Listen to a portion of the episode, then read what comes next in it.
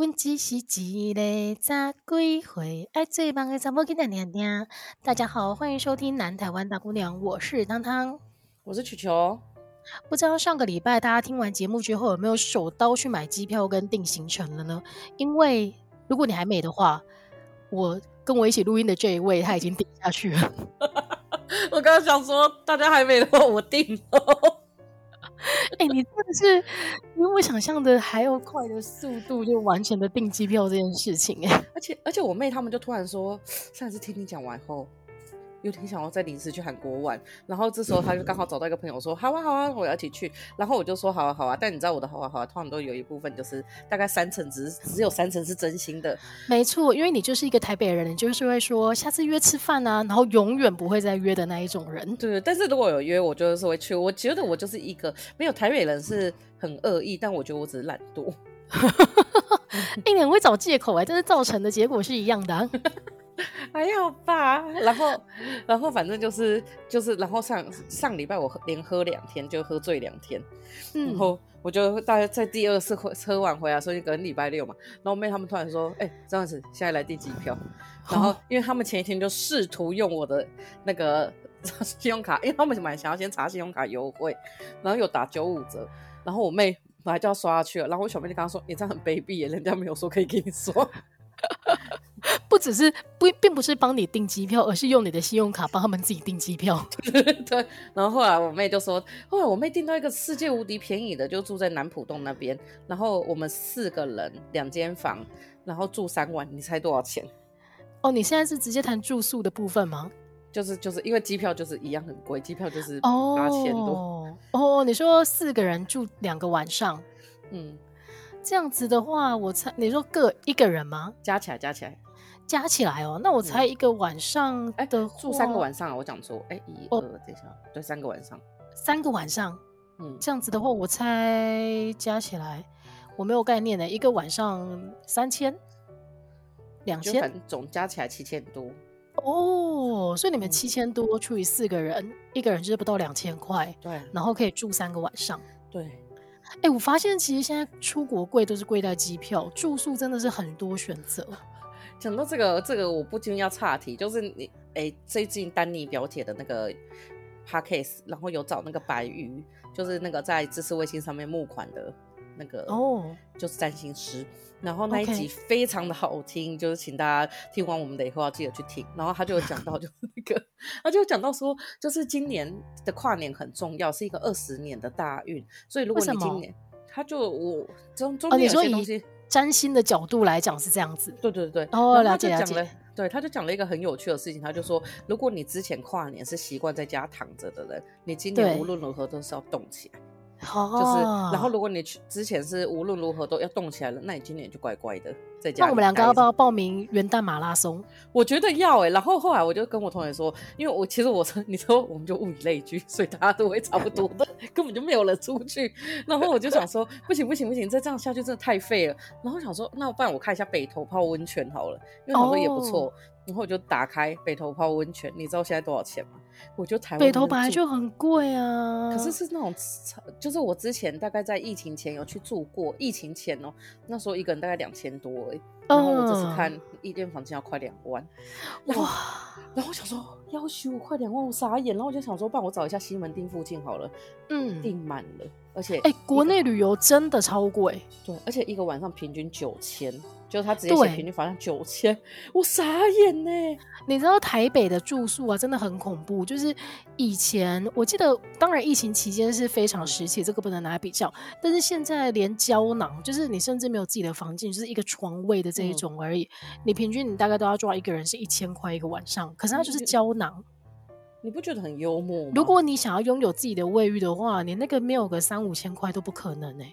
我觉得我被这个吓到，我今天打开，然后看到，就我首先先看到五位数，然后我就已经觉得很害怕，然后我就再往下看，我想说是不是我订的位置不够偏远，然后想到很久以前我有一次去桃园自己去跨年，哎，就我只是换个地方住而已，然后呢，那个一个晚上那时候好像两千块吧，嗯，结果我现在看同一间已经订满了，然后其他的也都五六千，因为我刚刚在谈的就是说，像台北它是一，一我还没讲完，就是一个。房哎、欸、一个胶囊一个床位一个晚上平均要一千块。嗯、可是如果我有这个一千块的预算，然后我有旅伴的话，其实像我上个礼拜去曼谷，它就是一个可以住星级饭店的预算的。对，而且我记得你不是有次去住那个什么 H2O 还哪里？对对对对对，对。那个也很贵啊，其实那个是因为我自己想帮自己庆生，所以心里很卡就刷下去。要不然我后来仔细想一想，如果我是出国是这个预算的话，我真的可以住到非常好的饭店了。对，真的，我觉得我们连去日本都没那么贵。嗯，真的，所以好了，我觉得国内旅游真的可以，就是疫情过后，大家开始纷纷的讨论说，现在到底发生什么事？就是大家真的宁可飞出国，也不愿意在国内旅游，因为你真的会遇到成本太高这个问题。但是啊，你你你跟你妹妹上个礼拜听完节目之后，居然决定的要不是泰国，而是去韩国啊？对，因为因为因为泰国就是还是卡在我可能会就是没办法回来这件事情。哦，你还在担心这件事？可是我都安全的回来给你看了啊。可是还是有点微担心，就毕竟我的之前那个背景，让我连香港都不能去，就有一点点担心啊。Oh. 而且去泰国其实是不是要签证，还是不用？要啊，泰国要签证啊。对啊，就是可能会觉得有点赶。哦、oh，对了，对了，对了，就是签证这件事情真的还是一个阻碍。但是啊，我想说，你知道我今天呢、啊，就是终于把我从那个泰国买的一个新包包拿出来背了，然后我就要背去上班。对，然后这个包包非常的有趣，因为其实呢，它是我一开始呃到了曼谷的第二天，在逛那个百货商场的时候，嗯、看到了当地的一个文创品牌，然后我就觉得它的设计感很强，然后背上身的感觉又很不错。但是那个时候呢，我看它标价一个要三千多块，我有点。我有点却步，我就觉得，嗯，三千多块的包，然后买一个新创品牌，嗯，就是它的，而且它也不是皮革，它其实就是，嗯，合成皮嘛，它也甚至不是合成皮，它就是布料，嗯，所以我那个时候就觉得好放回去，我就放弃这件事情。但是在我隔天呢去逛他们当地的市集的时候，居然发现他们当地有盗版商已经把整个产线都做出来了，但是，但是我觉得他没有要炒 A 货或者是什么样的高仿。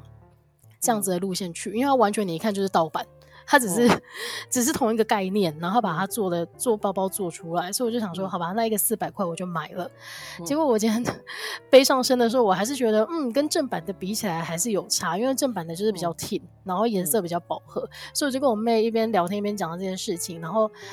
我就我就跟我妹说，我现在就是觉得天呐，当初三千多块为什么不花下去啊？因为我现在回到台湾之后，我就会一直去思考说，哎呀，我当初就应该买的啊。你看我现在回到这么远的地方了，想买也买不到啦什么的。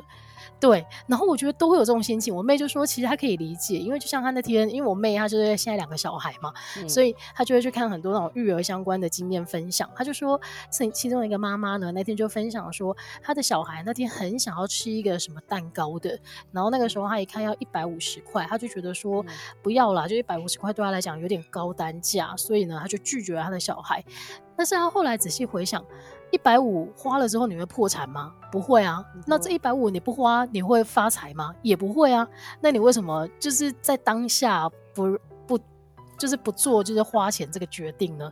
然后我妹就说，所以她得出一个结论，就是就跟出国购物还有你当下花钱的时候的那决定的一瞬间一样，就是你以后就用这个说法来说服自己，花了也不会破产，不花也不会发财，你就不会。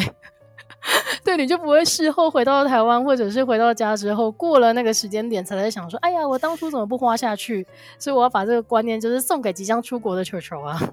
我之前那个什么，我之前在国外的时候，然后我都会想说要买一些，就买一些烂货，然后后来或者是要买什么什么东西，就会有点买不下去。然后是我妈跟我说什么，她说你加上机票钱，就会觉得还蛮划算。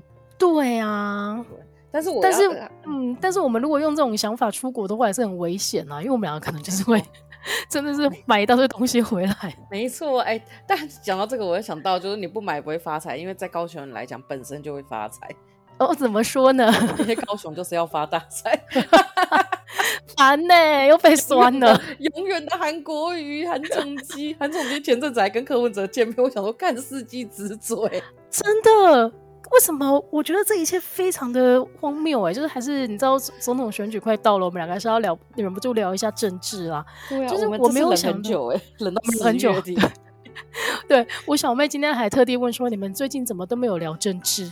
我，我就想说，我们在等待多一点的素材出现啊。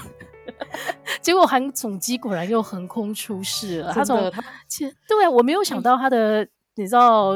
怎么讲，从强势回归，居然是发生在柯文哲的场合。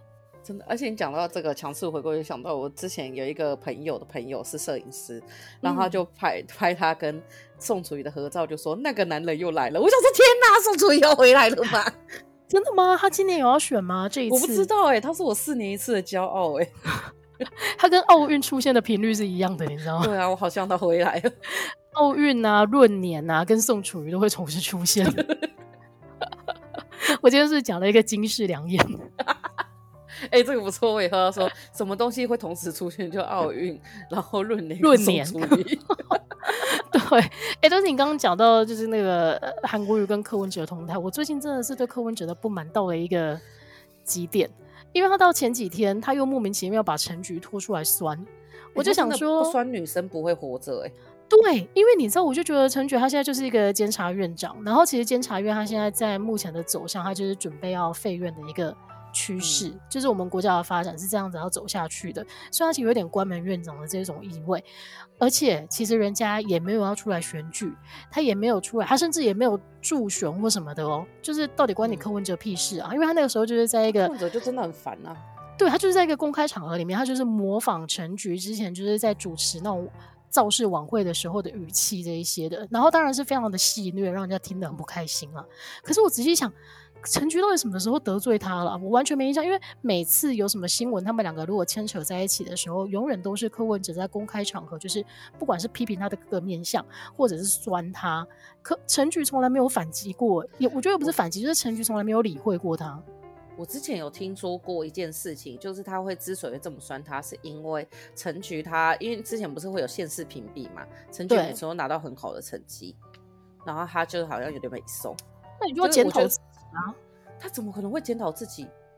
就像你考不上台大医学院，你就自己你就考三年呐、啊，你你不能检讨说什么别人考的比你好啊？考不上台大医学院就要检讨那一年的，就是是不是有人靠关系进去？啊、对他们这种人来讲，就是会这样子。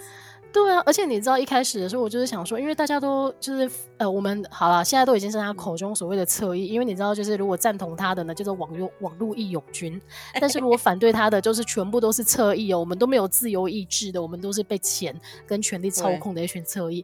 但是总而言之呢，就是对我这个侧翼来讲，以前大家还会帮他说什么哦，那就是性别意识低落啊，或者是说个人的那个歧视的那个。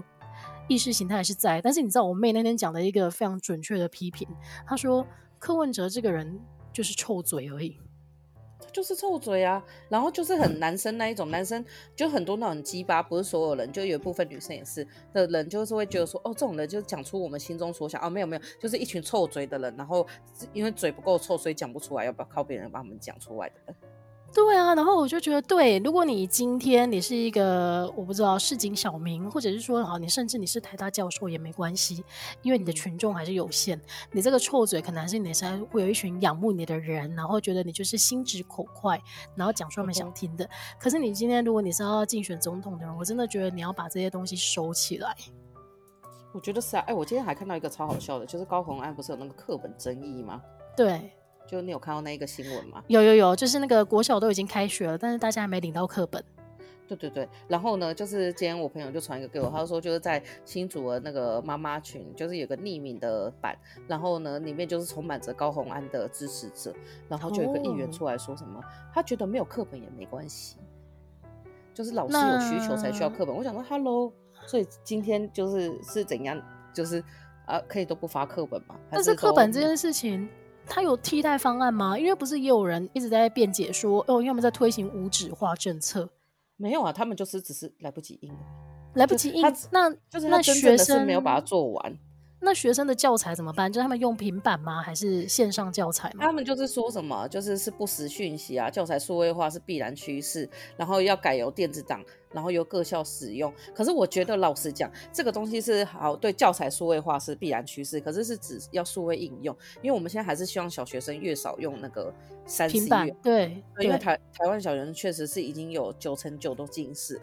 好，在这种情况下，啊，你们就是课本就没有做完，他们也还没有用好，然后没有印完。然后你就直接跟大家说，就是哦，对，其实我们没印，但因为我们要推数位化。我想说 Hello，然后就很多人支持这件事情在新竹，然后你就觉得说，对，难怪新竹会选出这样的啊，难怪我们身边很多朋友都支持柯文哲，就把那个东西串起来。对啊，就我们再怎么骂，你看他的民调还是继续往上走，所以啦，大家明年一月就是皮绷紧一点啦。就是我觉得大家就各样走各样搭，就像是桃园就是不需要台积电是一样的。哎、欸，最近新闻真的超多的。很精彩啊！我觉得最近的新闻讲，还有一个也很精彩。你你有看郭台铭跟那个中国的那个吗？他呛瞎中国。我没有看到这个，我只有看到今天就是富士康在中国被查税。对对对对，你有听到那个是郭台铭？郭台铭那句话怎么？我怕讲错，我来好好的跟他讲一下，好好资讯查证一下。今天郭台铭又讲了一个什么？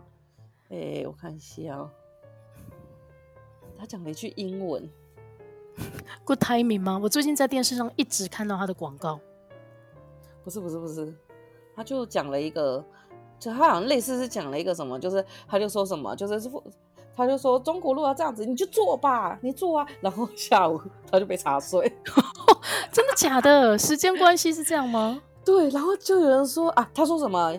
如他说如果就是他被问到说，如果中国威胁没收红海的话，他就霸气喊 Yes，please do it。哦，有有有，这个是之前了，这个有一段时间之前了。然后反正他最近就被查税了，然后大家就说，就是其实是中国就希望他退选。真的吗？嗯，中国可能希望就是要，就是他可能想要支持单一，因为他如果这样出来选的话，就会不利于蓝白整合，或者是会影响到蓝白合的票。可我觉得蓝白其实很难合，对呀、啊，副总统。对啊，现在双方就是一个 OK。你说要比民调的时候，我就说不行，我们要先从理念开始谈。当你觉得说我们先寻求理念的一致的时候，另外一方就会说我的民调就是比你高啊，你为什么想当政的？而且我就说真的，今天如果我觉得今天如果是国民党的话，他如果让呃，叫他如果让那个什么民众党当那个总统的话，就会落入跟民进党当时的状态一样，就是你培养了一个。会凌驾于你的另外一个势力，而、我觉得国民党不太可能做这件事，而且他们的人可能会不想出来投票。那今天对、那个什么民众党来讲，会觉得说，哦，你这样子，你就是就是他会有一种克谁，就是对啊，我就是有这么好的东西啊，你不跟我和好，那我就自己卖。但是我觉得其实民众党还是要思考一下，就是因为他并不是没有败选的经验，他在高雄的选举其实一直以来开的票数都非常的差，所以。我不知道哎、欸，就是他在网络上的声量都很高，但是每次开出来之后，我都觉得其实还是有一点落差哎、欸。他在我大新庄地区有选上一席议员，好吧，那可能是我们南部就是太不受教了，我们都是你们南部真的太聪明。根本就就这个时候都以身为台北跟新北人为耻。好啦，但是呢，其实网络上的资讯纷纷扰扰的，我们还是回归现实面的聊一下我们今天的主题吧。我们今天并不是要聊政治、欸，哎，我们真的是是不是要十一月政治回归啊？冷的好辛苦哦。哎、欸，可以哦，我觉得十一月因为也要准备登记了，所以相信新闻越来越多，然后我们就滚动式调整。哎、欸，其实我一直觉得滚动式调整是一个非常。非常奸诈的说法，就干话式名词啊。对啊，滚动，你知道那个时候我就一直思考什么叫滚动式调整？滚动式调整不就是就是怎么做到哪看到哪这样吗？对，就是说，你就说我什么没有票做事没关系，我滚动式调整。对啊，我没有，我没有要先想，我想先这样子就好。我先做了，做了再说，这个就是滚动式调整。做了失败没关系，我调整了，我滚动式调整，只会想叫他们滚而已。对了，好了好了，但是你还是讲一下我们今天的主题是什么？其实我们今天是有准备主题的啦，但是这个太离题了。我跟你讲，今天的主题是惊吓的瞬间。那这个东西我要先跳出来讲，就是在家里也不安心这件事。前提是呢，这是我昨天突然想到，我昨天在那边划手机，你说我在打电动，打电动不是会把手机放横的吗？然后放横的就一直打打打，然后打到命没的时候，我就想说我把它立起来。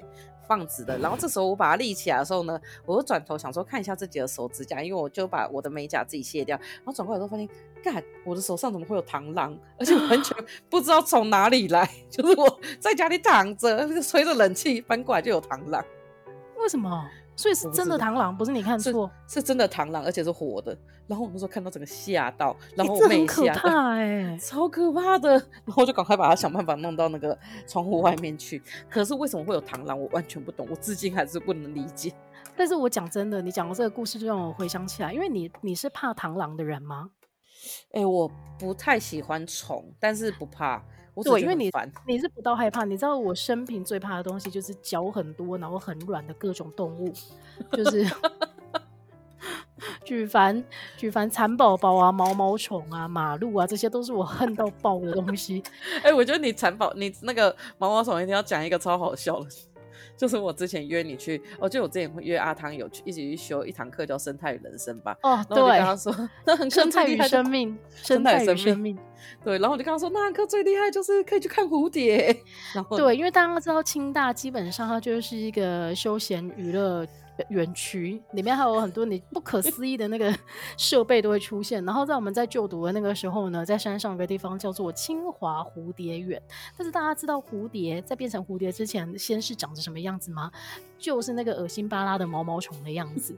然后那一堂课呢，老师就他从第一堂课就开始预告说：“哎呦，我们有机会要带大家去那个蝴蝶园逛一逛。”我从第一堂课就开始帮自己做心理建设，但是等到真的要出发的那一天，我还是受不了。所以那一天呢，就是我们到呃，你看已经事情过去十几年了，我还是觉得心惊惊。那一天我们到蝴蝶园的时候，我就跟球球说：“球球，我现在要把眼睛闭上，你就带着我走。” 我真的很害怕长那个样子的各种生物。然后刚刚球球说他的手上莫名其妙出现一只螳螂。我曾经有一次啊，就是我在家里看电视，然后我们家的同事都在看电视。我妹这个时候突然间指着我的肩膀说：“大姐，你的肩膀上面怎么有一条红线？”你知道我转过去看是什么吗？是马路吗？是一只马路在我的肩膀，所以你就知道离我多近。哎、欸，马路是不是有毒啊？我不知道，我不管，它长得就已经够可怕了。我真的是当下就是鸡皮疙瘩起来，然后我真的不知道该怎么办，因为离我超真的超近的。嗯，而且你刚刚是想讲恶心，对不对？对，我刚刚讲了什么？你刚刚讲恐怖。哦，好啦好啦，总而言之 就是，所以你刚刚说出现螳螂，我觉得嗯好，我觉得会吓一跳，但是因为螳螂不是你害怕的东西，但是像我这个经验，应该就是鸡皮疙瘩掉满地。哎，这不止第一次哎，有一次我妈也是出去外面，不知道怎样走一走，然后我突然也是转过去跟你说，哎呀，你肩膀上有毛毛虫。哦，我真的要晕倒，我真的 超怕这些东西。走。然后我都想说吓到，想想说你的尖叫声比毛毛虫可怕。那个时候，但后来可以想想，你那时候好像跟我讲一个，他说你想想看，有老鼠在你的肩膀上看看，哦，我立刻就立刻感同身受，是不是？然后其实跟动物相关的，啊，就是我还想另外分享一个，就是诶诶、欸欸，就是我曾经就是在那个伦敦的地铁上面的时候啊，你就是 out of nowhere 出现的，从各个角落出现了老鼠。我看、哦、好恶哦、喔！我跟你讲，真的真的超级，因为伦敦的老鼠其实不大只，它都是小小只的那一种，但是你还是觉得很恶心，而且它在车厢上面，所以车子在行进的过程当中，在车厢上面，在车厢里面，所以你根本你还逃不掉哎、欸，逃不掉，你完全它逃不掉，你也逃不掉，然后你们彼此就在吓彼此，然后就看到每个人哦、喔，都把脚伸得很高，就是大家都不想要就是碰到它，然后那只老鼠其实它也很害怕，就到处乱钻。为什么？为什么车厢里面会有老鼠？因为你知道那个我我这次，因为你知道就是那个伦敦地铁是二十四小时的，嗯、然后大家就会在那个去完夜店之后呢，去完夜店之后，基本上你只剩两个地方可以买东西吃，一个就是麦当劳，另外就是中国城。然后大家大部分的人洋人他们都会选择去吃麦当劳，嗯、但是呢，大家都只想吃肉，所以你就会在地铁在那个月台上面或者是在车厢里面的时候，首先你在月台上面等。车子来的时候呢，你就会觉得，哦，我已经饿得半死，而且我现在很宿醉，所以我不想吃面包，也不想吃青菜，就会把里面的牛肉或者鸡肉挑出来吃掉之后呢，剩下就丢在月台上面，所以就会养出很多的老鼠，好恶心哦，外国人。对啊，所以你知道这个时候，我每次遇到老鼠的时候，都会感谢台湾的捷运就是禁止饮食这个规定。我想到那个时候，你就跟我说，大概十一点后就会开始出现老鼠。然后有一次，我那时候就找阿汤玩的时候，我大概十点多我就 超级无敌紧张。然后出了月台的时候，我就说干十一点了怎么办？然后我就用走走走走走到冲回去，然后跟阿汤说：“哦，我刚十一点出来的时候超怕老鼠。”然后他阿汤就跟我说：“他们又不是打卡上班。”对呀、啊。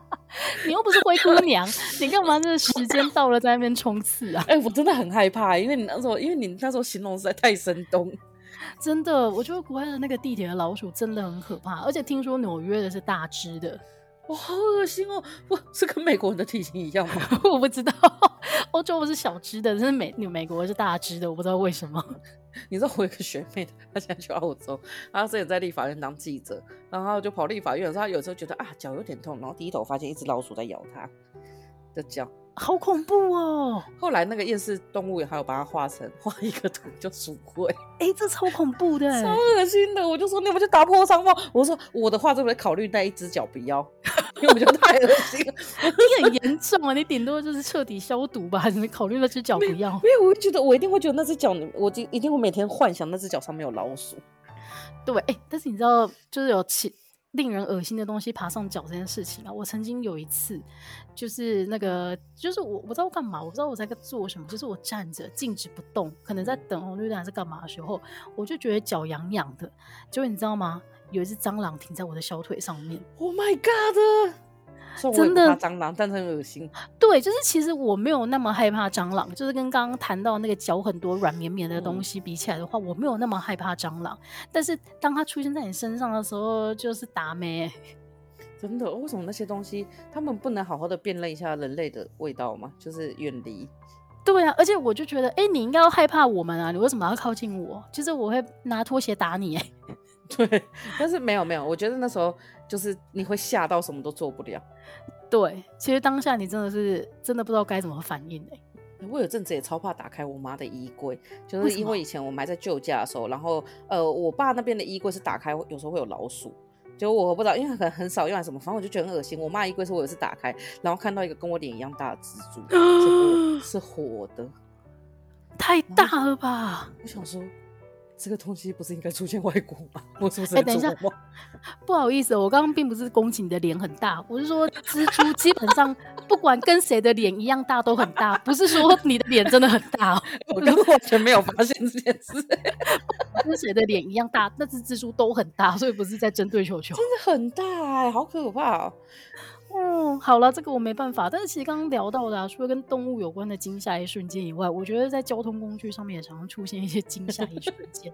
例如说，我自己啊，觉得这几年就是狗狗楼跟那个电动车开始流行之后啊，我才发现，哎、欸，原来机车的引擎声也是一个保护机制、欸。哎，哦狗狗楼第一代的时候，它是真的完全无声。对，你完全不会发现。然后第二代开始就有被强迫，就是政府就有强迫他们要放声音进去。因为以前你走在路上的时候，我觉得台湾人可能就是你知道一路的成长经验，造成你的身体有一些反应，所以你走在巷子里面的时候，如果你听到摩托车的声音，其实你会有警觉性。但是自从那个 g o g o l o 跟电动车出现之后啊，你会发现，哎，莫名其妙就一台车高速的飞，就是飙过你旁边哎。而且我觉得，其实我觉得，虽然它是不是会加入声音嘛，但它是三十时速三十以下比较会有声音，三十以上也是几近无声。哦，真的哦。嗯，我后来在骑机车的时候，我发现为什么就是很多机车是不知道让，后来想到其实是我太安静。哦。然后他可能不知道有车。对对对对对，因为电动车真的很安静，而且我刚开始就是接触到电动车的时候啊，我真的觉得超不习惯的。因为摩托车你就是你知道你已经变成一个反射动作了，就是你要转钥匙然后发动它，就会耿耿耿耿。但是电动车不用，它只是启动然后就可以直接走。我那时候都觉得哎、欸、自己好像没有发动，然后就走了。而且最可怕的是，就是因为因为摩托车，我觉得它是你大概会抓到那个，就是你要启动到什么地步，它才会往前冲。但是你用同样东西去骑那个电动车，你会直接撞墙。对对对对，就是它油门是很轻的，所以你只要轻轻一吹，它就会跑跑很远。对对，我妹那个时候就差点就撞到我在她前面，真的超危险的。但是跟交通工具有关的，我自己还有一个就是。我不知道大家有没有注意过，就是，诶，捷运的电扶梯，它会常常提醒你说，哦，不要穿。我记得以前它会有那个图示，就是不吸鞋那种塑胶拖鞋，他说，哦，尽量不要穿这个，然后女生穿长裙也要注意，因为可能会被卷入。嗯。我那个时候在看的时候想说，应该不会吧，因为我都会觉得那个电扶梯它的那个缝隙很小，所以那个东西要卷进去应该有困难吧。直到有一次，你知道我有一次啊，在呃在伦敦坐地铁的时候，我那个时候穿了一件长裙，而且那个长裙呢，它是真的到就是会盖住我的小腿的这一种，哎、嗯欸，到脚踝的部分的。哦、欸、我对，其实它真的是长裙。然后因为我其实很少穿这么长的裙子，所以我不会特别注意。但是我那天搭那个搭电扶梯搭到快要结束的时候，我发现自己的裙子被卷进去，哎、欸。伦敦电扶梯超快，超快，而且它卷，其实它是我后来才知道哦，原来它所谓的卷进去，并不是说你快要抵达的时候的那一条细线，而是你如果站太旁边的话，你的东、你的裙子跟鞋子真的会是被卷进去。那怎么办？怎么办？你有及时拉出来？有，我真的是用尽全身的力气把那个裙子拔出来。不然你真的宁愿，可是你是连身裙吗？不然你真的宁愿没有没有，就是下半身，而且它是那种松紧带的裙子，所以其实可以很轻松的脱掉。但是我可能就是要裸着下半身回家这样子。对，啊，那个很危险的，那个真的超危险的，超危险。所以这个对我来讲就是难以忘记的惊吓一瞬间。而且幸好那个时候因为天色已晚，所以除了老鼠以外，只有另外一个就是看起来很正常的男生同时在那个站里面而已。居然还有老鼠，谢谢哦。对啊，那你呢？你有什么跟交通工具有关的惊吓一瞬间吗？没有，我刚刚是想到一件事，为什么老鼠不会被卷进去？因为呃，对，为什么老鼠要被卷进去？它们那么灵活，它们有一个很长的尾巴。哦，他们可能也不会坐电扶梯吧？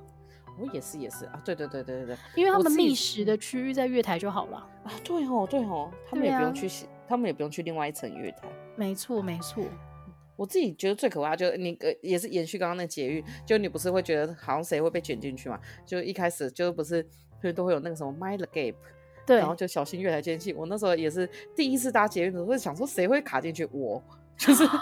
因为那时候很也也没有到很小，就国中，然后那时候木栅线刚开通，嗯，所以很多人去动物园都会搭捷运。然后那时候去的时候就是走走走啊，我不知道那个间隙这么大，所以我就是穿着类似补习鞋那种鞋子，然后整个脚卡在那里。所以真的是咕咕啾就滑进去，哎，对，咕啾滑进去，而且你会整个人完全拔不出来，因为你根本找不到，因为它其实进去以后有点是。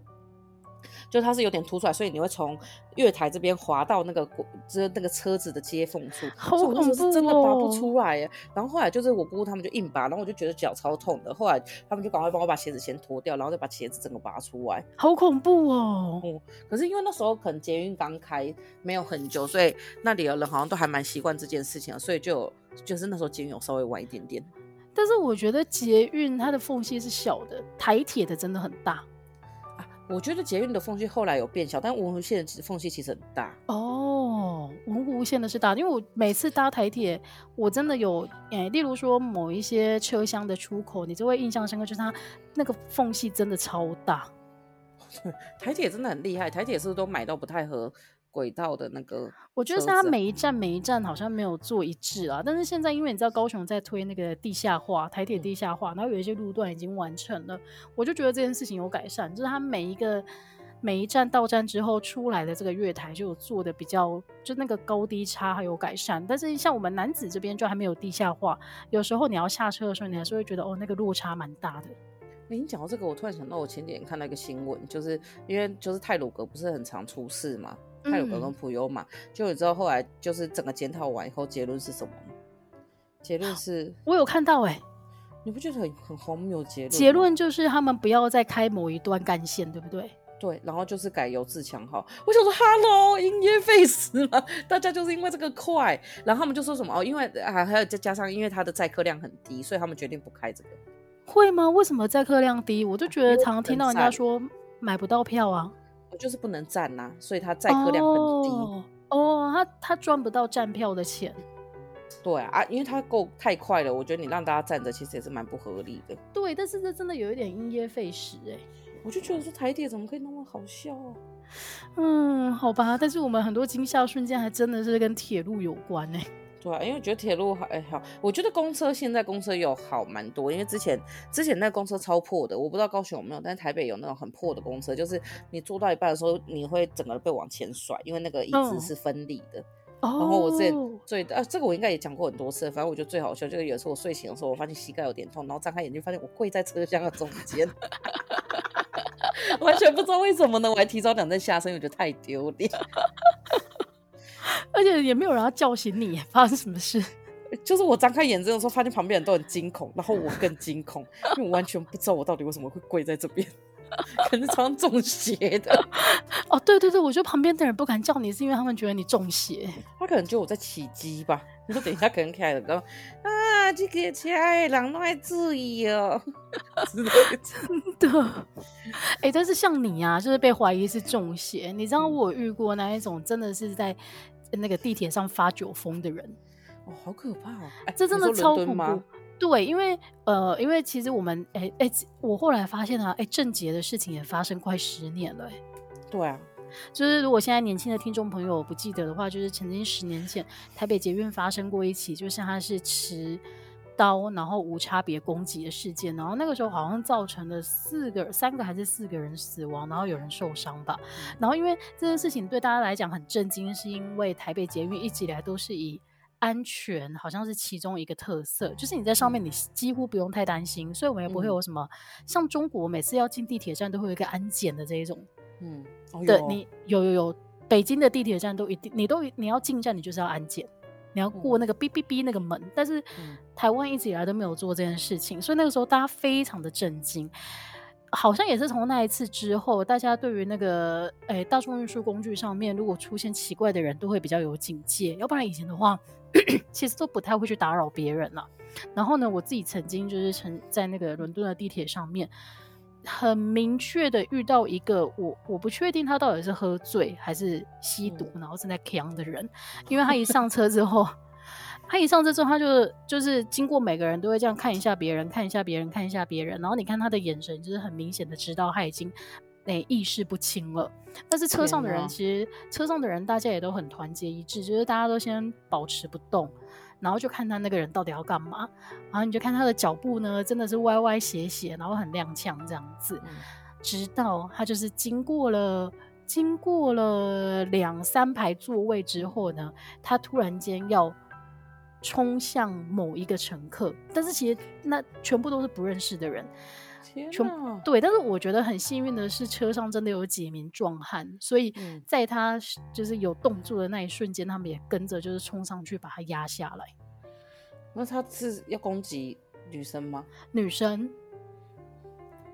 我觉得女生真的好可怜哦，就很可怜啊！世界上真的很衰耶。对，然后我那个时候觉得，哦，这是电影场景吗？但是也不是，因为我个人就是也在那个车厢里面，然后有人负责压制他之后，就是有人就开始按那个紧急的那个对话按钮，嗯、然后所以在下一站就是到站之后呢，就有警察就是把那个醉汉带走。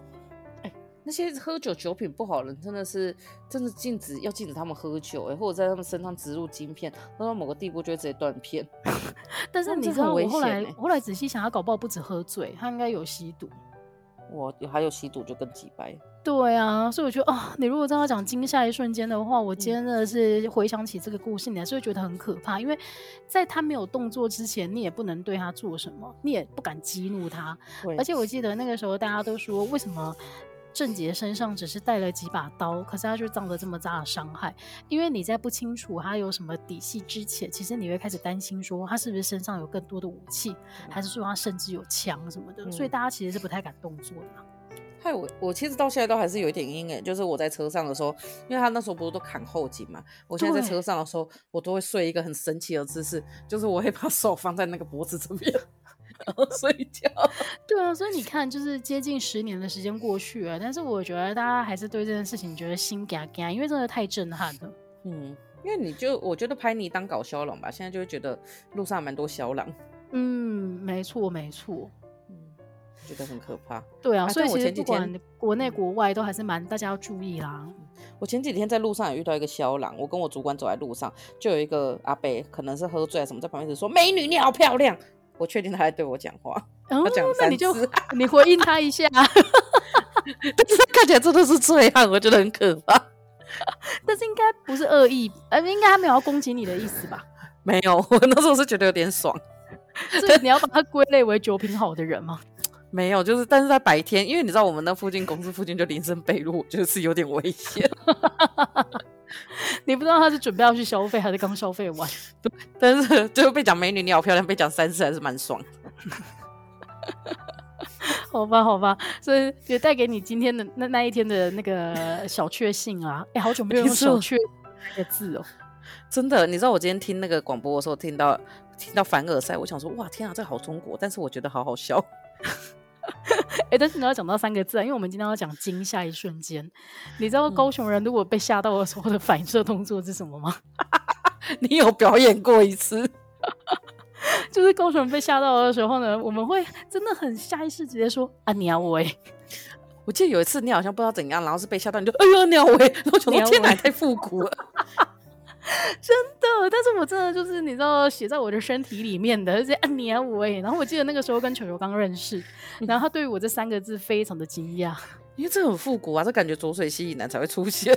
哎、欸，你有什么资格讲我？我记得那个时候我跟你刚认识没多久，然后你好像遇到一个让你觉得很不爽的事情，你就说他真的是一个剑拔辣哎，我就想说，哦好哦，我到底在干嘛？剑拔辣真的是超复古的，而且现在小朋友应该完全不知道这什么了吧？对，就是为什么关巴拉屁事啊？好傻眼哦！剑拔拉也不行吗？剑拔拉不行，剑拔拉这……但是我必须说一句实话，我那个时候听剑拔拉觉得很复古，但是后来我觉得因为你的关系，我把剑拔拉这三个字又重新带起了一股风潮。哎哎哎，我觉得呃，你讲到这个，我就想到还有一件很惊吓的事情，就是我今天发现，就是认识金庸的大部分现在都三十岁。呃，金庸，你说写小说的那个人吗？对对对对，因为三十岁以下好像就因为有三 C 什么之类，所以他们好像其实不太知道金庸是什么。哦，真的哦。就我想说，虽然我没有看，可是我觉得这种东西就大概跟不知道白雪公主是谁一样，很荒谬。哦，哎，但是我自己老实说，我也没看过金庸，包括小说跟电视剧、电影，我都没看过。我也是，我只有在那个，我只有后来有看那个漫画，就有看到《神雕侠侣》。嗯，好吧，所以这真的是世代差异耶。对啊，很惊吓，现在都超多很惊吓的东西，比如说你会发现，两千年后生的现在已经在工作，忍不住要说一声“阿尼阿伟”，真的。那你觉得最后结论要结尾要不要骂个那个剑拔辣来听听？哎、欸，剑拔真的好久以前哦。但是我觉得今天讲完之后，搞不好大家会觉得，哎、欸，这个骂人的方式还蛮有创意的。运用一下，真的，以后不知道会出现什么奥斯亚吗？我觉得奥斯亚也有一点点复古，对，哎、欸，好像也是很复古的哎。对啊，好啦好啦，就欢迎大家跟我们分享你有什么惊吓一瞬间，或者是你有什么你觉得三个字很好用，但是现在有一点退流行，你想要让它重新卷起一股风潮的三字真言啦。嗯，好啦，今天节目就到这边，希望大家听得开心，我们下个礼拜再见喽，拜拜，拜拜。